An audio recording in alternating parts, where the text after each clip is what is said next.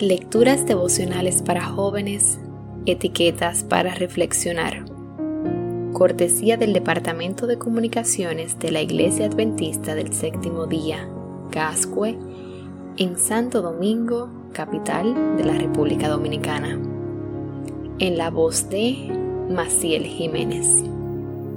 Hoy, 17 de febrero de 2021, el regalo de Santi. En Salmos capítulo 34, versos 17 y 18, leemos, Los justos claman y el Señor los oye, los libra de todas sus angustias. El Señor está cerca de los quebrantados de corazón y salva a los de espíritu abatido. Aquel día volví triste a casa porque él estaba triste.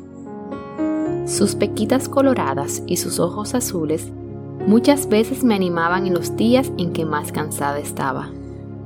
Muchas veces me esperaba con mi chocolate favorito o con un simple mensajito dibujado en el pizarrón. Pero ese día estaba apagado, un poco aislado, y me confesó que le dolía la cabeza. Más tarde me enteré que era, en parte, porque su papá había tenido que viajar unos días por trabajo. A su edad yo tenía la misma reacción cuando mi papá viajaba por trabajo, así que enseguida empaticé con él. Lo cierto es que con sus ojitos llenos de inminentes lágrimas, nos despedimos esa tarde y volví caminando a casa.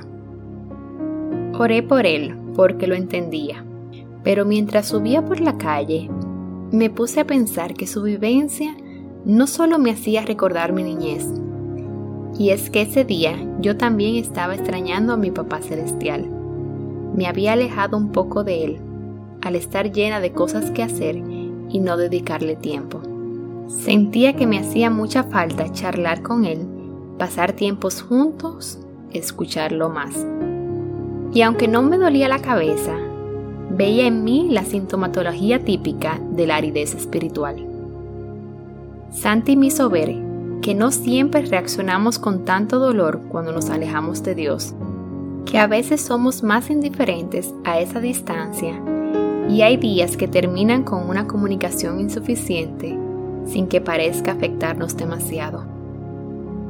Unos días más tarde, con una sonrisa triunfal en el rostro, entró al aula de la mano de su papá y me regaló una riquísima torta. ¿Y tú?